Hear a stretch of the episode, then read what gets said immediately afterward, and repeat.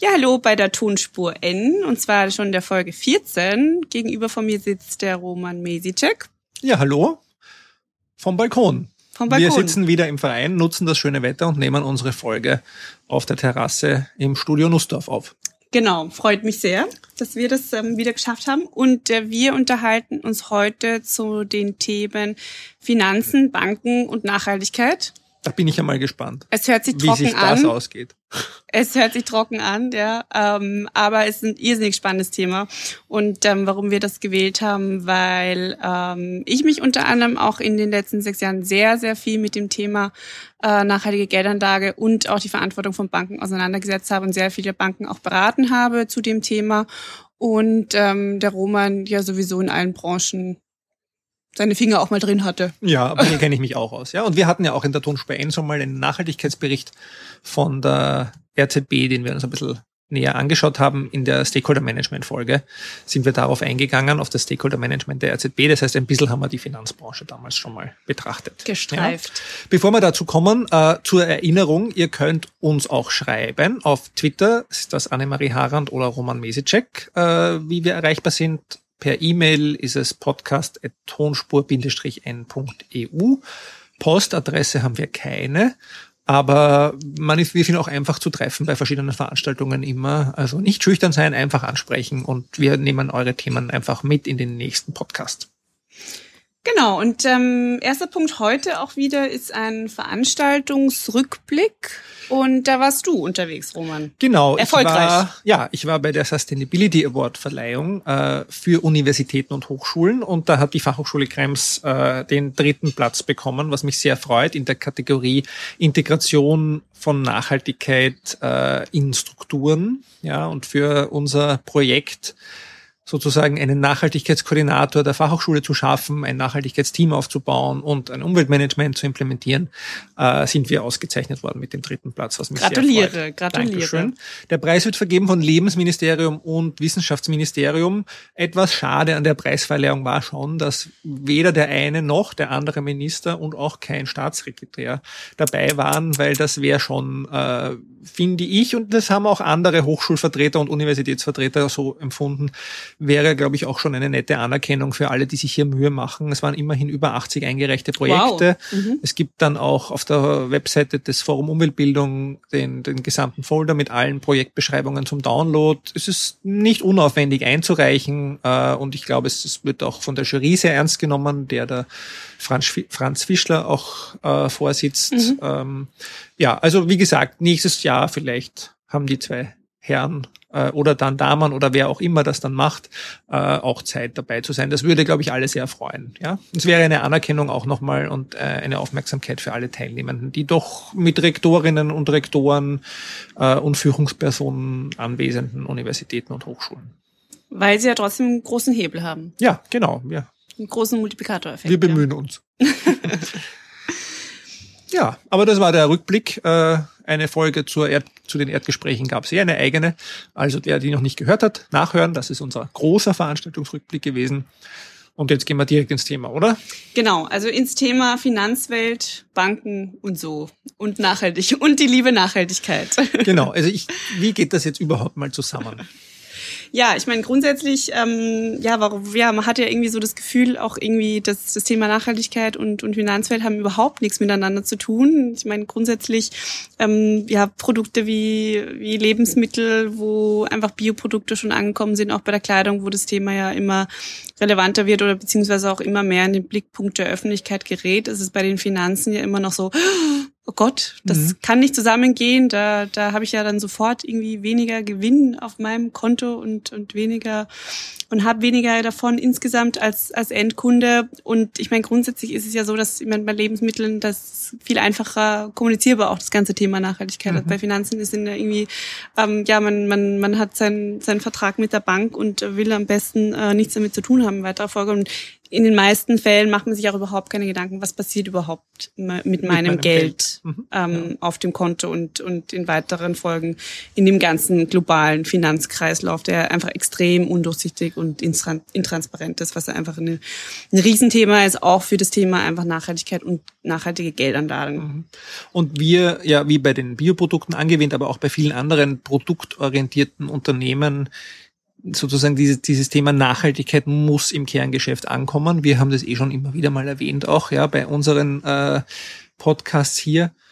Und es ist auch ein Kernthema natürlich bei Vorlesungen oder des Geschäftsmodells von der Annemarie. Äh, aber wie macht das jetzt eine Bank? Was heißt Kerngeschäft bei mhm, der Bank? Ja, genau. Wir sehen sozusagen das Geld, was wir am Konto liegen haben oder auch wirklich gezielt investieren das arbeitet ja irgendwo, ja, im Internet würde ich sagen in der Cloud, ja. Das arbeitet vielleicht physisch, vielleicht arbeitet es auch nur virtuell. Vieles, viele der Gelder, die so herumschwirren im Finanzsystem, haben ja gar kein physisches Pendant mehr, so wie früher, wo man gedacht hat, okay, da gibt's irgendwo noch ein Goldlager. Genau. Ähm, das ist ja auch nicht mehr so.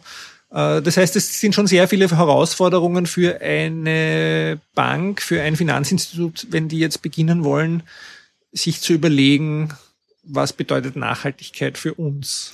Ja, und viele Banken machen das auch bereits. Ähm, und zwar ist interessant, dass im deutschsprachigen Raum nämlich die meisten Nachhaltigkeitsberichte, also jetzt branchenübergreifend gesehen, nämlich von der Finanzbranche veröffentlicht werden. Mhm. Ich meine, grundsätzlich ist ja auch so, dass die, dass gerade die Banken jetzt auch irgendwie nach Finanzkrise und so weiter und so fort einfach ja extrem viele Regulatorien haben, die sie erfüllen müssen und ähm, also das ist natürlich ein wichtiger Punkt, aber ähm, auch auch die Banken sind unter Zugzwang, ja, also das muss man auch mal sagen. Ähm, ich meine, so gerade irgendwie neue Unternehmen oder oder auch äh, Startups wie zum Beispiel ja PayPal, mhm. die plötzlich aufgetaucht sind und einen riesen Marktmacht haben insgesamt. Ähm, das macht natürlich den Banken oder den konventionellen, sagen wir so Regionalbanken, die es ja auch in Österreich gibt oder die die wichtigsten auch in Österreich sind, natürlich auch also zu knappern. Ja? Und, und das wird auch immer mehr. Also ja. auch die Banken müssen sich da was überlegen grundsätzlich. Ja, wobei man natürlich bei PayPal oder auch bei dem Kollegen, dem Engländer, der ja sozusagen die Bank nur mehr am Handy haben wird oder also auch ein Startup, äh, sich auch wieder fragen muss, haben die, machen die sich Gedanken über irgendwelche äh, Kernpunkte der Nachhaltigkeit. Mir sind da so lieber so Beispiele aus der jüngeren Vergangenheit wie die niederländische Triodos Bank oder die deutsche GLS Bank. Das sind sozusagen jetzt nicht Banken, die nur Nachhaltigkeitsberichte erstellen, sondern die im Kern sich eigentlich äh, Nachhaltigkeit zum Thema gesetzt haben. Ja, also da funktioniert es das so, dass jedes jeder Euro, der reinkommt, ja, äh, wenn der arbeitet, ja, dann wird er investiert in Projekte oder äh, über Projekte angelegt, die vorher gescreent werden nach Kriterien, da kommen wir ja gleich nochmal drauf, aber die auch regional verankert sind ähm, und auch so glaube ich, sichergestellt wird, dass diese Bank äh, beziehungsweise das Geld im Sinne einer nachhaltigen Entwicklung oder sozusagen im Sinne sozusagen einer nachhaltigen Entwicklung voranzutreiben tätig ist. Das ist aber auch bei einer kleinen und im Vergleich sind das kleine Banken, ja, kleinen Bank noch leicht, ja. Was machen jetzt die Riesen äh, erste RZB Bank Austria, Unicredit, wir können sie noch nach oben steigern, Barclays wie uns alle einfallen. Wie, wie könnten die das machen? Die Riesenunternehmen, ja. Also eben, weil vielleicht noch ein, ein Kommentar auch zu den Kleinen, also wie eben GLS und Riodos, die ja einfach wirklich auch das genau nachvollziehen können. Wie viel Prozent ihrer Gelder sind in welche ähm, Branchen gegangen, sind, haben welche Projekte finanziert. Also diese, diese Transparenz, die haben, ist natürlich ähm, ja absolut einzigartig und bei den großen eben Unternehmen ist es ganz was anderes. Aber ich meine auch bei den großen und das das Spannende ist ja auch an dem Thema ähm, eben nachhaltige Investments. Man hat sofort einen Riesenhebel. Also da geht es nicht irgendwie um ein paar Produkte, die verkauft werden, sondern da geht es einfach um Milliarden von Euro, die entweder in Kohle investiert werden oder nicht, ja, oder mhm. die in, in gewisse Branchen ähm, investiert werden oder nicht. Also um das Thema Ausschlusskriterien ähm, hier schon anzusprechen. Und ähm, einerseits von, von, von dem, was auch die großen Banken tun können, ist natürlich also wirklich die, die Veranlagung der Gelder, also mhm. in welche, in welche ähm, Branchen fließen die oder was wollen sie unterstützen. Und da haben ja auch einfach schon die Großbanken auch in Österreich teilweise wirklich schon Ausschlusskriterien. Definiert. Also damit, glaube ich, hat die erste Bank hat damit angefangen. Genau, mit Atomkraft hat die erste Bank angefangen. Genau, ja. ja, also ist natürlich. Aber das, das, das haben sie schon auch selbst gemacht, aber da gab es ja diesen schönen Fall, wo die Global 2000, glaube ich, hat der erste Bank die Filiale am, am, am Graben, also die damalige Zentrale von der ersten Bank mit Ytongsteinen äh, zugemacht aus Sehr Protest. Äh, aber die erste Bank, beziehungsweise Dreichling als CEO, mhm. waren relativ schnell zu sagen, okay, wir haben einen Fehler gemacht, äh, das war's. Atomkraft mhm. ist kein Thema mehr für uns. Ja. Äh, und das fand ich auch recht spannend und das ist, glaube ich, hat man inzwischen gesehen bei vielen österreichischen Banken, äh, dass da sehr viel Sensibilität äh, dazugekommen ist und natürlich ähm, Atomkraft in Österreich halt gar nicht geht. Aber viele andere Themen inzwischen auch. Also sie sind äh, da durchaus vorsichtiger geworden. Auch das große Thema der letzten, vielleicht nicht in den letzten zwei, drei Jahre, aber davor waren doch auch Nahrungsmittelspekulationen. Da gibt's, glaube ich, auch in allen großen mhm. Banken, österreichischen Banken inzwischen sehr strikte Regularien, was darf und was darf genau. nicht gemacht Gentechnik, werden. Gentechnik, weiteres Schlagwort. Weites, ja. Genau. Und ich meine, die, die Banken in Österreich sind natürlich, also auch die kleineren, wie zum Beispiel die Hypo Niederösterreich, die schon auch in ihren Statuten ja festgelegt haben, dass einfach das Geld in der Region investiert wird. Mhm. Also das ist aber auch was, was ähm, auch vielen Banken dann überhaupt nicht ähm, quasi bewusst wird, dass es auch Kunden wissen möchten. Ja. Also dieses, das, das kommt immer stärker. Und was natürlich ein Problem ist und die, ähm, die Arbeiterkammer ähm, hat da auch mal eine Studie gemacht eben drüber, ähm, dass einfach die meisten Personen überhaupt keine Ahnung haben, was das, was nachhaltige Geldanlagen bedeuten, weil es natürlich nicht irgendwie gesetzlich ähm, definiert ist.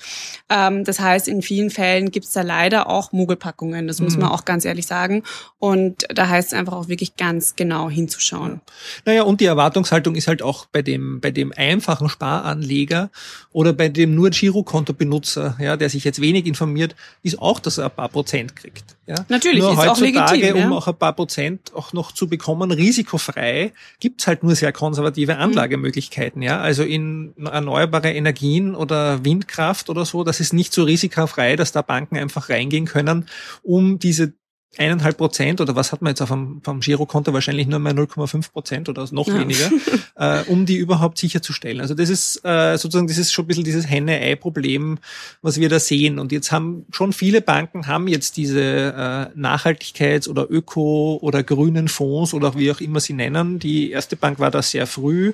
Ähm, dann die RCB hat inzwischen auch recht viele. Äh, die haben ja lustigerweise die Person, die das bei der erste Bank aufgebaut hat. Kurz mal äh, gewechselt. Sie ist dann zur fest gewechselt. Also im Sinne der Szene finde ich das super, ja, weil ja sozusagen mit sehr viel Expertise sozusagen jetzt ja. darüber ist und die haben jetzt auch plötzlich ein großes Portfolio. Ja. Dann gibt's ein paar mit dem WWF-Stempel ausgezeichnete äh, Fonds, also da gibt's auch eine Partnerschaft. Also da hat sich schon einiges getan. Ich möchte nicht sagen viel, viel würde ich noch nicht sagen. Nein, also es könnte definitiv noch mehr gehen, aber es ist eben wirklich, der, ich meine, die Ausrede der Banken ist dann immer, ja, das wird von den Kunden nicht nachgefragt. Und, ähm, und dann eben, wie du sagst, Henne-Ei-Problem, ja, dann, dann müssen wir natürlich auch nichts anbieten und dann, dann wird es auch bei den Kunden nicht weiter hinterfragt. Mhm. Ja. Also ich meine, da auch ganz klar die Verantwortung der Banken, meiner Meinung nach, muss seine Kunden erziehen. Ja. Wenn man da, wenn man es ernst meint und wenn man da was bewirken will in dem ja, Bereich. Also ja. auf jeden Fall müssten da die Banken auch im Sinne der ganzheitlichen Verantwortung durchaus vorangehen, glaube ich auch, oder mehr vorangehen. Ja. ja.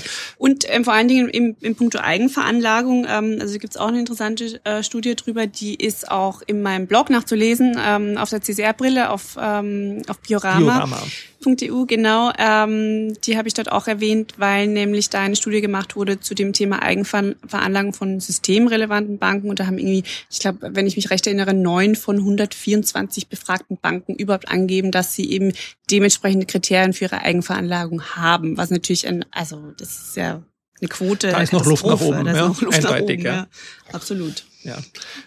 Aber wenn man sich sozusagen jetzt nochmal die, die Eigenveranlagung passiert ja dann auch manchmal in Fonds oder wenn man mhm. auch sich anschaut, was sie jetzt anbieten, jetzt neben den Ökofonds und so, es gibt ja, es gab ja eine lange Zeit in Österreich so einen Index, den äh, ÖSFX, sollte ich eigentlich aussprechen können, weil ich war im Beirat, der wurde von der Kontrollbank errechnet und es war ein Index, der ausgerechnet hat, äh, wie gut äh, Ökofonds performen äh, österreichisch in Österreich angebotene Ökofonds performen äh, im Vergleich äh, zum Marktschnitt von Ökofonds. Und das ist ja, also von Fonds. Und das ist ja auch so eine alte Frage, ja.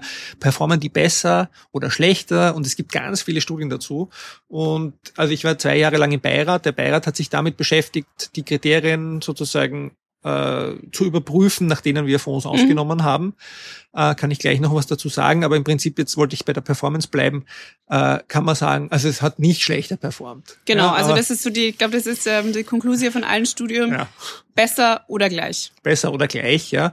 Also es gibt da kein, kein sozusagen äh, Allheilversprechen leider. Das ist vielleicht auch der Grund, warum der Durchbruch jetzt der nie gekommen ist, aber gekommen ist. Aber realistischerweise muss man natürlich auch sagen, man muss halt auch schauen, wie Märkte funktionieren, ja. Und äh, wenn man sich anschaut, dass da auch Blasen gab, ja, wie die Solarindustrieblase mhm. in Deutschland oder andere, die dann auch dort durch sozusagen dadurch, dass die Chinesen stark nachgezogen haben und auch Solarpanels produziert haben, ist dann sozusagen die deutsche Industrie eher eingebrochen. Das heißt, äh, auch da herrschen Markt Marktmechanismen. Also man kann nicht, äh, sage ich mal, sagen, garantieren, dass alles besser, besser ist. Aber man kann zumindest sagen, man legt sein Geld in einer Branche an und stützt damit eine Branche, die der nachhaltigen Entwicklung förderlich ist, ja, und nicht eine, äh, die dem entgegenarbeitet oder zumindest gar nichts dazu beiträgt. Ja.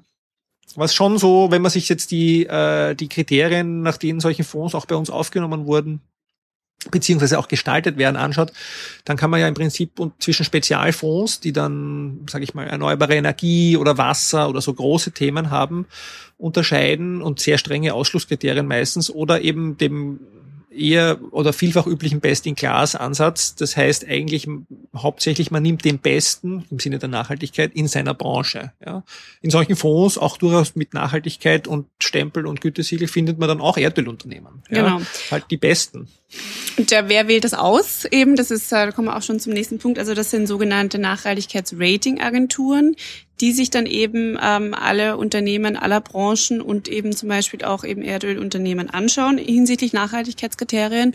Und ähm, also ja, meiner Meinung nach, äh, korrigiere mich, aber ähm, sind Nachhaltigkeitsrating-Agenturen wirklich auch die Unternehmen, die sich die sich eben andere Firmen und deren Kriterien Nachhaltigkeitsperformance am genauesten anschauen überhaupt, weil das sind dann teilweise ähm, über 200 Kriterien, ähm, die da durchgespielt werden. Und ähm, also ich habe auch Unternehmen begleitet eben bei solchen Ratings, also es ist wirklich ein aufwendiger Prozess und da, sind, da werden wirklich Informationen gefragt, wo es auch weh tut bei den Unternehmen. Und äh, wenn das Unternehmen ernst äh, meinen, ähm, dann ist es natürlich jetzt auch im in weiterer Folge, äh, wenn man das im Unternehmen nach oben kommuniziert, ja, warum, warum brauche ich die Nachhaltigkeit überhaupt? Natürlich dann immer das, das absolut wichtigste Argument, ja, wir brauchen das für das Rating, mhm. weil wir müssen in Fonds gut gelistet sein. Ja. Also das ist absolut. Oder überhaupt das, aufgenommen werden. Oder überhaupt ja. aufgenommen, genau. Und das ja. aufgenommen ähm, kann man eben nur werden, wenn man zum Beispiel ein, ein Prime-Rating hat, also jetzt zum Beispiel bei, bei mhm. genau, bei Ecom Research, also bei der, bei einer Münchner Nachhaltigkeitsrating-Agentur, also die, die renommierteste im deutschsprachigen Raum, ähm, die wirklich tolle Arbeit leisten, die eine Mega-Datenbank haben, also die sicher die absoluten, absoluten Spezialisten sind in dem Bereich ähm, und auch tolle Publikationen immer wieder herausbringen. Also die haben jedes Jahr auch ähm, ein Review. Mhm. Ähm, das wird immer Anfang des Jahres veröffentlicht, eben wo auch die, sich die Branchen angeschaut werden, äh, wo das Thema grundsätzlich auch nachhaltige Investments mit wirklich auch den besten Studien eigentlich auch in dem Bereich ähm, hinterlegt wird. Also absolute Empfehlung. Genau, und die schauen sich die Unternehmen ganz genau an und die bewerten dann auch Unternehmen eben nach diesem äh, Best-in-Class. Ansatz. Ja, und das ist auch wirklich so passiert, also in den letzten Jahren, weil äh, das Rating oder das Einschätzen äh, der Unternehmen, es ist schon relativ viel Arbeit, das substanziell gut zu machen. Und viele äh, Fondsmanager oder auch eben Banken und deren Fondsmanager haben in den letzten Jahren schon auch Teile davon eben ausgelagert. Das ist sozusagen Ökom, ist es SAM, gibt es auch noch in mhm. der Schweiz. Also es gibt ein paar größere. Äh, in Wien gibt es den Reinhard Friesenbichler mit RFI, der sehr viel macht, der zum Beispiel auch den von der Wiener Börse den Phoenix rechnet. Das ist ein Nachhaltigkeitsindex äh, für österreichische Unternehmen, der von der Wiener Börse herausgegeben wird. Ähm, also da wird viel gemacht und auch deshalb, weil halt bei den Banken äh, sozusagen oft an auch sozusagen die Ressourcen nicht vorhanden sind, das substanziell zu machen. So, drum sind die eigentlich wichtiger geworden, die Ratingagenturen in den letzten Jahren. Da gab es ja vor zwei, zwei Jahren, glaube ich, auch mal so eine Bewegung, entgegen, wer kontrolliert sozusagen die, die Ratingagenturen, Rating oder? Hast ja, du auch, ja, ich, da gab es auch irgendeine Studie und dann gab es dann Gütesiegel jetzt für Ratingagentur. Genau, ja. Also ja. Ist noch nicht ganz vorbei. Ich wurde gerade erst interviewt für eine Masterarbeit zu dem Thema. Tatsächlich. Äh, ich habe dort auch wieder meine Meinung gesagt. Also ich glaube, das ist ein über, überbewertetes Thema, mhm. weil der Markt regelt das schon ein bisschen, ja? ja. Und ich glaube, inzwischen haben sich die Großen so etabliert, äh, dass das auch äh, durchaus alles seine richtige hat, Richtigkeit hat, was da rauskommt. Und man sieht es ja auch in den Ergebnissen Ergebnissen. Also man muss sich ja auch nur dann anschauen, äh, ob diese Fonds, wo die drinnen sind, ja, von den Ratingagenturen, ob die dann auch aufgenommen werden genau. äh, in irgendwelche Portfolios äh, und auch dort in die Kriterien wiederum, die die Bank anlegt für den Fondsmanager, auch reinpassen. Und wenn das alles nicht zusammenpassen würde, dann wird das so nicht funktionieren, wie es im Moment mhm. funktioniert. Ist meine Laien, äh, Laienmeinung. Ich bin halt kein nicht tief drin in der Finanzbranche, ja. aber ein bisschen, glaube ich, äh, war das eher der Wunsch von Unternehmen, die vielleicht nicht so gut wegkommen bei den Ratings, da ein bisschen Wind dagegen zu machen. Ja, ja das fand ich auch. Und ähm, man muss ja vor allen Dingen sagen, also das ist komplett transparent. Ja. Also alle Kriterien und äh, auch man kann sich ja auch diese Rating Reports kaufen, wo dann genau, wo man genau die Beurteilung auch der der Ratingagenturen sieht. Das kostet natürlich, ist klar, mhm. klar, aber äh, man kann sich das anschauen. Es ist, es steht transparent ähm, zur Verfügung. Und ähm, vielleicht auch noch ein, eine Geschichte, auch wo die Nachhaltigkeitsratingagenturen ja jetzt erst vor kurzem ähm, wieder unter Beschuss geraten sind, war ja der Fall VW. Ah ja. Genau, also auch ein Riesenthema. VW war ja immer best in class, seit Jahren best in class ähm, bei den Nachhaltigkeitsratingagenturen, aber einfach nach dem Abgasskandal haben alle reagiert und sie sofort rausgeschmissen. Ja. Ja, und ich meine, das ist natürlich auch, das ist natürlich auch die Schwäche dieser Ratings, ja, wie wie je, wie bei äh, bei anderen Audits oder Zertifizierungen auch. Man ist dann sozusagen nicht einmal vor Ort. Vielleicht ist man einmal vor Ort, bei Ratings eher selten.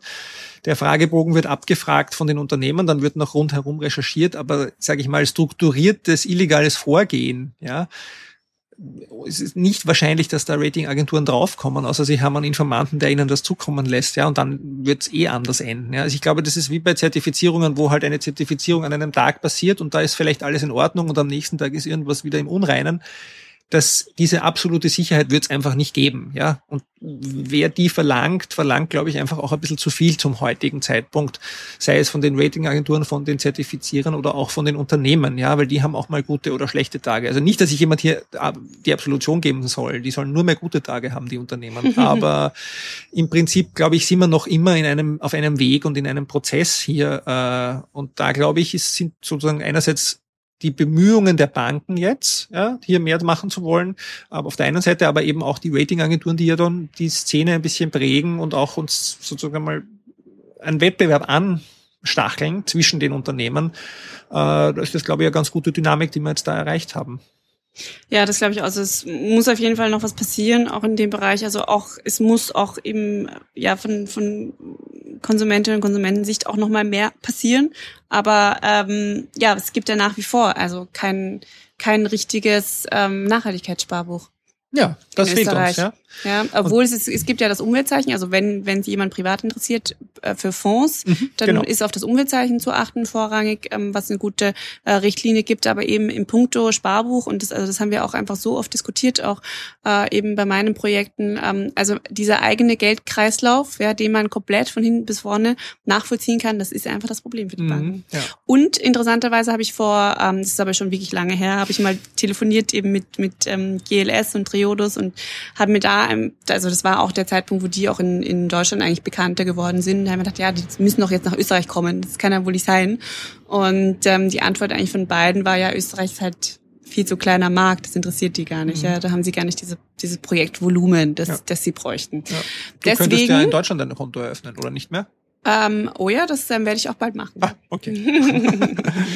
ja, weil das ist schon, also das stimmt auch und das kenne ich auch. Also die GLS war ja durchaus eine Zeit lang auch sehr aktiv in Österreich und hat versucht, äh, sozusagen mal, also hat mal die Marktbeobachtung und Marktforschung gemacht aber eben, um das nochmal zu präzisieren, der Grund war jetzt nicht, dass sie nicht gedacht haben, eben, dass sie nicht genug Einlagen haben, sondern der Grund war, dass sie eben Projektvolumen Projekte, nicht genug, genau. dass ihnen die Projekte gefehlt hätten, in die sie dann investieren und die genau. sind eben sehr streng. Das heißt, regional heißt bei denen wirklich ein gewisser Umkreis und das müsste dann in Österreich sein. Ja, und das hätte so, glaube ich, einfach auch zu viel Kraft oder Zeit zum derzeitigen Unternehmensentwicklungszeitpunkt gekostet, das aufzubauen. Ja. Aber ja. man kann immer noch ihnen Mails schreiben, vielleicht ändert sich's dann. Also ich will die jetzt nicht zitieren, weil ich schätze sie sehr, aber äh, ich glaube, es wird schon, wird der Markt wird es schon äh, hergeben in Österreich. Und mich wundert wirklich, dass keine der Großbanken sich da schon mal dahingesetzt hat. Ja. Und wenn es nur eine Nische ist, aber es kann ja nicht so viel kosten, ja, sowas einzurichten. Ja, Keine schwierig. Ahnung. Ja. Schwieriges Thema, absolut. Ja. Vielleicht ist es dann aber auch nicht vertrauenswürdig, muss man natürlich sagen. Also ich rede jetzt mal, red mal leicht, ja, aber natürlich äh, bei der GLS Bank stimmt halt alles rundherum. Ja, da hat die hat das hundertprozentige Vertrauen dann der der Szene. Ja, und wenn jetzt eine Großbank kommt mit einem grünen Konto oder einem grünen Sparbuch, dann ist die Frage, wie schaut das, das wirklich aus? Das auch wieder genauso hinterfragen. So einfach, ja. Genau, mhm. ja. Na, also wir, wir hoffen und ähm, verfolgen das Thema weiter, dass sich da dass sich da was tut und eben ähm, abgesehen davon, dass die Banken einfach im, Hinter im Hintergrund ihre Hausaufgaben machen und eben ja gewisse Ausschlusskriterien sowieso definiert haben. Also das erwarte ich mir einfach. Ja. Genau. Ja, und das ist auch immer gut, wenn man es nachfragt. Ja? ja? Also für alle Konsumentinnen und Konsumenten, die Konto eröffnen oder Konto verschieben, äh, einfach mal nachzufragen und zu schauen, was da mit dem Geld passiert, kann auf keinen Fall schaden, ist unser Aufruf. Ja? Genau. Ja. Und ähm, wir haben es eh schon im, äh, im letzten Podcast ähm, auch als Rückblick zu den Erdgesprächen auch ein bisschen diskutiert, ist das Thema der Investment. Ähm, da kann man sich dann nochmal, was das genau bedeutet, im letzten Podcast anhören. Genau, das ist unser Link sozusagen. Äh, da haben unsere Storytelling ist großartig, muss ich sagen. Wunderbar. Äh, da haben wir jetzt auch schon ein bisschen ange angeknüpft daran, die Divestment-Bewegung. Ganz spannend, auch weil sich da in Österreich viel tut. Rund um den Hub und Neon Green Network, glaube ich, sind noch einige Veranstaltungen zu erwarten erwarten jetzt im Herbst äh, zu dem Thema Divestment. Also auch da dranbleiben. Wir werden es wahrscheinlich auch ankündigen. Äh, ja. Ja, und dann haben wir auch ähm, ein paar oder eine Empfehlung beziehungsweise eine Negativempfehlung vom Roman ja. noch jetzt ähm, abschließend vor den Veranstaltungen. Ist jetzt schon gar nicht mehr wahr, aber ich habe das schon so lange in unserer, in ja, unserer Liste du hast es ja getweetet gehabt. Und das ähm, ist mir Zeit so lang. wichtig. Ja, ja genau, du hast dich sehr so, geärgert, ne? Ja, ich habe mich sehr geärgert. Ja, man muss nämlich so aufpassen mit auf die Medien und was die einem schreiben und was die einem verkaufen wollen. Und eine Webseite, die ich sehr schätze, nämlich die Wirtschaftswoche Grün, also Vivo Green in Deutschland, äh, ich sehr regelmäßig lese, hatte einen Artikel drin, wo ich dann aber nachher draufgekommen bin, also der war nicht von einem Redakteur geschrieben, sondern der war auch von dem Studienautor geschrieben. Ach, tatsächlich. Und der Artikel hieß äh, CSR Nutzen ist jetzt messbar und ich habe natürlich sofort draufgeklickt, weil ich mir gedacht habe, das ist es jetzt, ja, wir haben den heiligen Gral entdeckt, ja, und wir können endlich alle uns zur Ruhe setzen und CSR kann man messen und alle werden glücklich werden.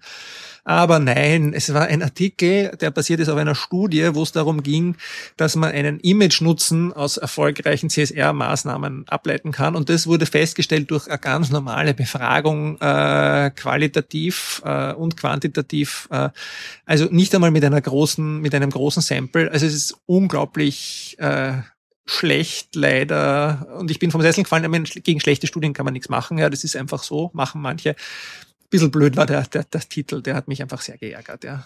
Ja, aber er hat dich draufklicken lassen, also so schlecht war er wohl nicht gewählt. Ja, ja, also ich glaube, aus Marketinggründen war, oder PR-Gründen war der Titel gut gewählt. Also das ist jetzt nur wieder meine Aufforderung, mhm. einfach immer hinter die Kulissen zu schauen, ja. Also man muss einfach, ich musste wirklich bis in die Studie hineingehen, um das genau bis zu wissen, bis ich da wirklich, bis, bis klar war und auch wirklich nur, weil ich es einfach nicht glauben konnte, dass mhm. jemand diesen heiligen Gral gefunden hat, ja. Und bin, ich bin ja froh, dass ich recht behalten habe, weil sonst würden wir aber auch drüber reden, weil sonst könnte man sagen, wir stellen jetzt den Podcast ein. Alles aber erledigt, nein. man kann es messen, alles, alles kein Problem. Mehr. So weit ist es noch nicht. Ja, ja. Aber jetzt die positiven Dinge. Wir haben ein paar Ankündigungen. Wir haben ein paar Ankündigungen. Und zwar, es geht los mit den Aktionstagen Nachhaltigkeit. Wir haben sie schon angekündigt. Wirklich? Und ja, und jetzt gehen sie auch wirklich los und man kann jetzt voten. Ja, man kann für das beste Projekt voten. Und jetzt stehen natürlich hier zwei zur Auswahl. Es ja. stehen ganz viele zur Auswahl, aber zwei, die wir hier bewerben. Das eine sind, ist der Nachhaltigkeitstag an der Fachhochschule Krems. Der findet am 3. Juni statt. Alle sind eingeladen, alle Hörerinnen und Hörer und auch allen, denen ihr es weiter sagt. Ja, ein Vormittag im Zeichen der Nachhaltigkeit und nicht organisiert von mir, sondern von den Studierenden meines Studienganges. Und das, das freut mich besonders. Ja, die organisieren diesen Vormittag. Ähm, mit äh, in an der Fachhochschule Krems, auch mit einem kleinen Brunch und Buffet und viel Input und einem Workshop zum Fußabdruck, zum ökologischen. Also eine ganz spannende Sache. Und wenn ihr dem vertraut, bitte votet für uns. und wenn ihr noch für eine andere ähm, Organisation voten wollt, dann, Vielleicht mit zwei E-Mail-Adressen geht das auch. ja, ja, ich, ich weiß gar nicht, ich habe noch nicht gewotet. Doch, man braucht immer seine E-Mail-Adresse Okay, angeben. alles klar. Ich habe mehrere. Äh, nein, äh, wir haben auch natürlich von der Erdbewoche sind wir jedes Jahr Teil der Aktionstage Nachhaltigkeit und ähm, ja freuen freuen uns jedes Jahr auf diese auf diese Aktion, weil es einfach ähm, ja eine eine coole Sache ist und einfach sich auch wirklich weiterentwickelt hat die letzten Jahre und viel mehr ähm, wirklich Projekte und Aktionen dazugekommen sind. Und ähm, letztes Jahr haben wir eben unseren Stakeholder-Dialog, unseren ersten, ähm, eben im Rahmen der Aktionstage gemacht. Und ähm, es gibt auch ein Video zu den Aktionstagen, das letztes Jahr gedreht wurde. Da ähm, erzählt meine Kollegin die Bettina Steinbrugger Mhm. Ah, da sehr viel über die? Erdbewoche, da sind wir Ah, dabei, toll. genau, ja. Und ähm, genau, und dieses Jahr haben wir einige Aktionen, ähm, und zwar Einerseits sind wir, äh, machen wir eine Aktion bei der Vegan Mania. Die findet am 27. und 28. Mai im Museumsquartier statt. Also das ist eine, eine, eine ganz coole Messe. Nicht nur für Veggies. Und ähm, darüber hinaus machen wir natürlich auf unseren Online-Kanälen auch einige Aktionen und ähm, ja, haben auch am 28. Mai, das noch eine Ankündigung, ist der äh, internationale Menstrual Hygiene Day, Mhm. äh, wo eben auch vor allen Dingen auf dem auf den Zugang zu Hygieneprodukte aufmerksam gemacht wird, aber natürlich einfach auch auf die äh, Umweltauswirkungen und Gesundheitsauswirkungen dieser Produkte. Und da machen wir auch einige Geschichten. Aber am besten ähm, folgt ihr uns auf unseren Kanälen Facebook dergleichen oder schaut auf unserem Blog Meine Regel, mein Planet. Ähm, da haben wir auch alle Aktionen gepostet. Genau. Super. Und Und, dann- in den Links natürlich Und Sendung natürlich in den Links. Die jetzt so, auch drin, und ja? jetzt noch eine letzte Sache. Ja. Ich schon wieder, Ganz es tut mir leid, Schon wieder Eigenwerbung. Eigenwerbung. Schon wieder Erdbeerwoche kommt jetzt, Ja. aber es ist wirklich, also das ist auch, bin ich auch, bin ich auch sehr ehrfürchtig bei Es dem, was ist jetzt wirklich kommt. eine. Ehre. Es ist eine wirklich große Toll. Ehre. Und zwar, wir wurden eingeladen von TEDx Donauinsel am 12. Juni einen Vortrag zu halten und unseren ersten TEDx-Talk eben, wo es rund um das Thema ähm, Tabu-Menstruation gehen wird. Und ähm, wie, was die Erdbewoche dafür tut oder dagegen, je nachdem. äh, und wir sind sehr aufgeregt und freuen uns schon total auf das Event. Also Die man kann sich, Präsentation schon fertig? nein, ähm, man kann sich aber anmelden für das Event. Ja, genau, die Anmeldung ist schon offen. Dann haben wir auch den Link wahrscheinlich. Genau. Und ähm, natürlich der fertige Talk, der wird dann auch noch besprochen. Ah, genau, und der wird ja dann auch, den gibt's auf jeden Fall zum Nachsehen, aber live ist es auf jeden Fall nochmal besser. Ja, und es sind auch ganz tolle andere Projekte Mhm. dabei. Also zum Beispiel, da kann ich jetzt nur Joatre nennen, Mhm. die auch eine tolle Modelinie, die auch gegen äh, Menschenhandel sich einsetzen, sehr Mhm. stark. Ähm, also tolle Speakerinnen und Speaker dabei Große sein. Empfehlung von Große uns. Empfehlung. Ja. Auf jeden Fall. Und wir haben die nächste Sendung, ähm, ja, am 30.05. Genau. Und Bis Ja. dahin bis dahin sind wir durch. sind wir durch und schauen wir mal, wo wir die nächste äh, Sendung machen werden. Ob wieder wieder auf der Outdoor oder Terrasse? Indoor. Ja. Schauen wir mal, wie das Wetter wird. Genau. Tschüss. Tschüss.